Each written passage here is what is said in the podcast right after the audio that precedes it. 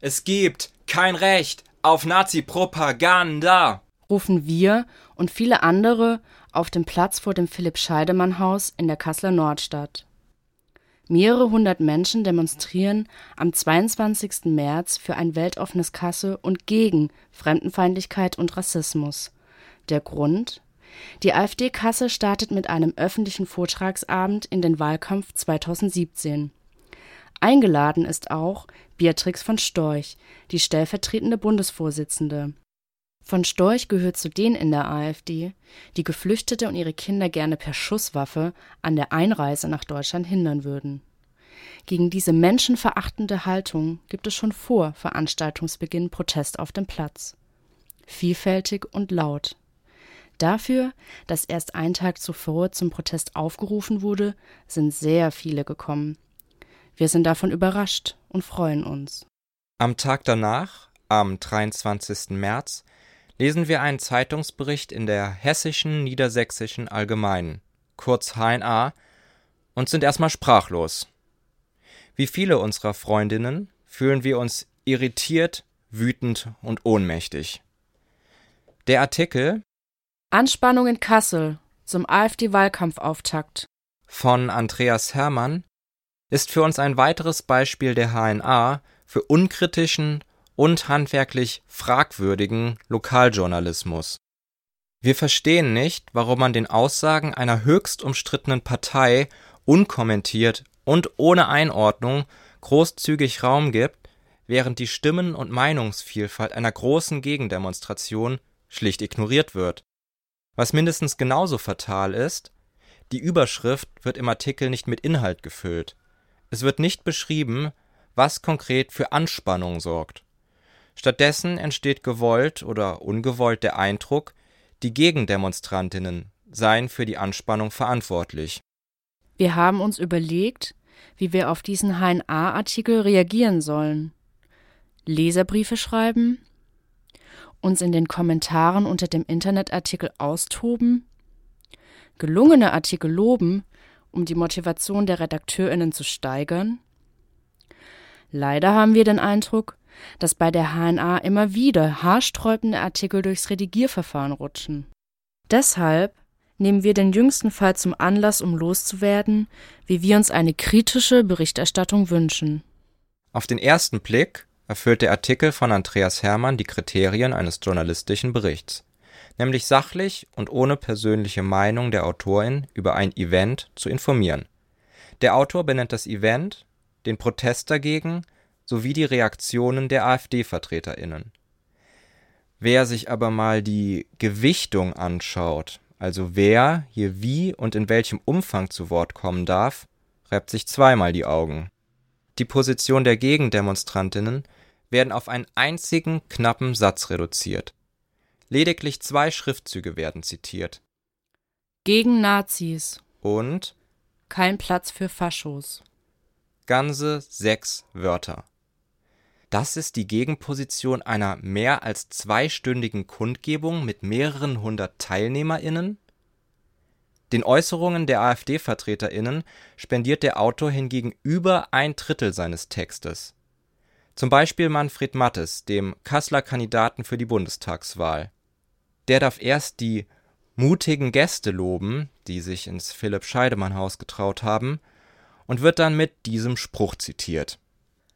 Jemand, der die Meinungsäußerung von anderen mit Gewalt verhindern will, der ist kein Antifaschist, sondern ein Faschist. Auweia. Verdreht Mattes hier etwa die antifaschistische Parole? Faschismus ist keine Meinung, sondern ein Verbrechen? Wo die Grenzen der freien Meinungsäußerung verlaufen, wird stets gesellschaftlich kontrovers diskutiert. Redakteur Hermann lässt die Aussage von Mattes jedenfalls einfach stehen.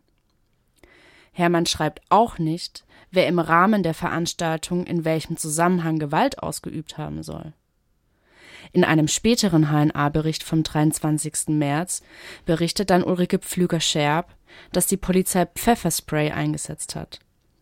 Laut Polizeibericht deshalb, weil TeilnehmerInnen der Demo versucht hätten, die Polizeikette vor dem Philipp-Scheidemann-Haus zu durchdringen. Spätestens jetzt wäre eine differenzierte Berichterstattung zu erwarten gewesen, doch es wird wieder einmal versäumt. TeilnehmerInnen der Demo oder die VeranstalterInnen kommen nicht zu Wort und können ihre Wahrnehmung nicht schildern. Vor allem aber zeichnen beide Berichte zusammen ein verzerrtes Bedrohungsszenario. Das Risiko, das latent Aggressive, wird auf der Seite der Demonstration gesucht, nicht drinnen im Veranstaltungsraum. Dabei ist es die Rhetorik der AfD, die Hass schürt und Gewalt stiftet. Gegen ehemalige und aktive Mitglieder der AfD laufen Verfahren wegen Volksverhetzung. Das Zitat von Mattes über Meinungsäußerung und Gewalt hätte mehr als genug Anlass geboten, darauf einzugehen. Stattdessen folgt eine weitere inhaltsleere Floskel von Manfred Mattes. Es gibt ganz, ganz viele Gründe für die AfD zu sein. Davon abgesehen, dass kein einziger dieser vermeintlichen Gründe im Artikel auftaucht, wäre spätestens hier die Stelle gewesen, unbestreitbare Gründe gegen die AfD zu nennen. Die AfD gibt sich gern als die Partei der kleinen Leute, will aber in Wahrheit Kündigungsschutz und Streikrecht abschaffen, längere Lebensarbeitszeit, weniger Rente, Benachteiligung von Alleinerziehenden, Erbschafts- und Gewerbesteuer streichen, Arbeitslosengeld privatisieren. Damit würden einige Reiche noch reicher, auf Kosten derjenigen, die Angehörige pflegen, Kinder erziehen oder hart arbeiten, aber trotzdem aufstocken müssen. Das ist für uns keine Alternative. Noch gefährlicher ist aber, dass diese Partei Fremdenfeindlichkeit, Rassismus und Antifeminismus gezielt befeuert. Damit trägt sie zu einem Klima bei, das viele Menschen in Deutschland existenziell bedroht und versucht ihnen ihre demokratischen Rechte abzusprechen. Die AfD wird oft als rechtspopulistisch bezeichnet. Das ist ungenau und verharmlosend.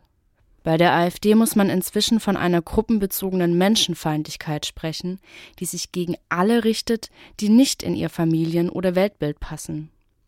Wenn also HNA-Artikel über die AfD mit dem Wort Anspannung überschrieben werden, dann darf in den Artikeln nicht ausgeblendet werden, dass die AfD nicht im mindesten in der Lage ist, zur gesellschaftlichen Entspannung beizutragen. Ein Beitrag zur Entspannung leisten die, die sich öffentlich für Weltoffenheit und gegen Hass positionieren, so wie die mehreren hundert Menschen, die sich am 22. März vor dem Philipp-Scheidemann-Haus versammelt haben. Das gemeinsame Zeichen, das die Demonstrantinnen damit unmissverständlich setzen, ist gerade deshalb glaubwürdig, weil sie dem Aufruf aus sehr unterschiedlichen Beweggründen gefolgt sind. Dieses Stimmen- und Meinungsspektrum zu ignorieren, ist unserer Meinung nach das größte Versäumnis des HNA-Berichts. Vor allem dann, wenn die Kundgebung besser besucht ist und mehr Öffentlichkeit schafft als die Veranstaltung, gegen die sie protestiert. Als Journalistin muss ich in der Lage sein, auf Menschen zuzugehen und ihnen zumindest mit einer gewissen Offenheit zu begegnen.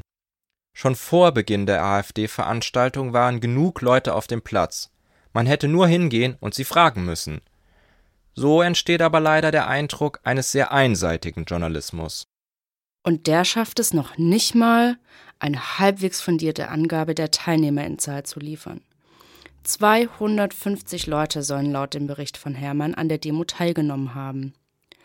Anhand der Fotos im Online-Bericht der HNA haben wir einfach mal nachgezählt und kommen auf mindestens 350 TeilnehmerInnen. Ob bei der AfD-Veranstaltung tatsächlich 120 Leute waren, wie im Bericht vermerkt, lässt sich schwer nachprüfen. Denn kein einziges Foto der HNA zeigt das Publikum des AfD-Vortrags. Die Anonymität der AfD-Anhängerin bleibt also gewahrt, während viele Gesichter der 350 DemonstrantInnen zu erkennen sind. Die Message? Wer sich öffentlich gegen die Politik der AfD positioniert, muss damit rechnen, erkannt zu werden. Wer jedoch eine AfD-Veranstaltung besucht und Beatrix von Storch applaudiert, kann sich der Anonymität sicher sein. Ein weiterer Aspekt, den der Bericht auslässt, ist die Symbolträchtigkeit des Ortes.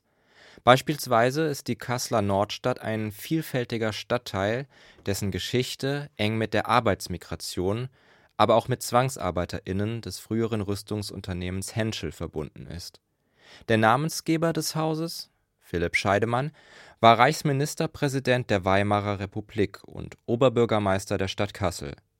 Er floh nach der Machtergreifung der Nationalsozialistinnen ins Exil. Doch damit nicht genug. Das Philipp-Scheidemann-Haus liegt direkt am Hallitplatz. Der HNA dürfte nicht entgangen sein, dass der Hallitplatz ein Ort des Gedenkens ist. Der Platz trägt den Namen von Halit Yozgat, der ganz in der Nähe vor elf Jahren vom sogenannten nationalsozialistischen Untergrund ermordet wurde. Natürlich ist bei einem Bericht zum aktuellen Tagesgeschehen nur begrenzt Zeit und Platz, den gesamten Zusammenhang abzubilden. Aber wenn der Bericht nicht die Funktion einer kritischen Analyse erfüllen kann, muss eine Redaktion in der Lage sein, diese Analyse zeitnah und in anderer Form nachzuliefern. Über einen Kommentar, einen Hintergrundartikel oder ein Interview. Das Interview mit Beatrix von Storch, das am 24. März in der Printausgabe der HNA erscheint, wird diesem Anspruch auch nicht gerecht, weil an entscheidenden Stellen nicht nachgebohrt wird. Die Streitkultur in die Online-Kommentarfunktion oder in die Leserinnenbriefsparte abzuschieben, funktioniert nicht und zeigt davon, dass man im Medienwettbewerb auf Schnelligkeit statt auf Gründlichkeit setzt. Unsere Kritik ist daher auch an die Art und Weise gerichtet, wie Texte bei der HNA offenbar redigiert werden. Wenn zum Beispiel in Artikeln das von der HNA sogenannte Schmuddelhaus am Hoppla pauschal mit bestimmten Nationalitäten in Verbindung gebracht wird, wenn rechte Schmähbegriffe wie Asylant oder Genderismus unhinterfragt übernommen werden, dann zeigt das keinen sehr bewussten Umgang mit Geschichte und Sprache. Und wenn Andreas Hermann in einem anderen Artikel darauf hinweist, dass die AfD für die Stadt und den Kreis Kassel noch Unterschriften braucht, um zur Kommunalwahl zugelassen zu werden, kann das als Wahlwerbung für die AfD verstanden werden. Die Argumentation, die in solchen Fällen oft kommt, ist, dass man die AfD als verfassungsmäßige Partei nicht anders behandeln dürfe als andere Parteien auch. Außerdem müsse man ihren Vorwurf entgegenkommen, sie würde in den Medien falsch oder zu wenig berücksichtigt. Über mangelnde Medienaufmerksamkeit kann sich aber gerade die AfD nicht beklagen. Es geht uns deshalb nicht um vermeintlich neutrale Berichterstattung. Es geht um viel mehr. Wir befinden uns im Wahljahr 2017.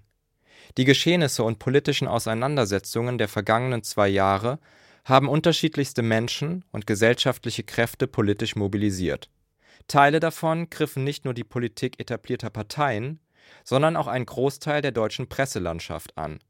Auch die HNA rückte in den Fokus Lügenpresse skandierender Menschen. Doch nicht nur das.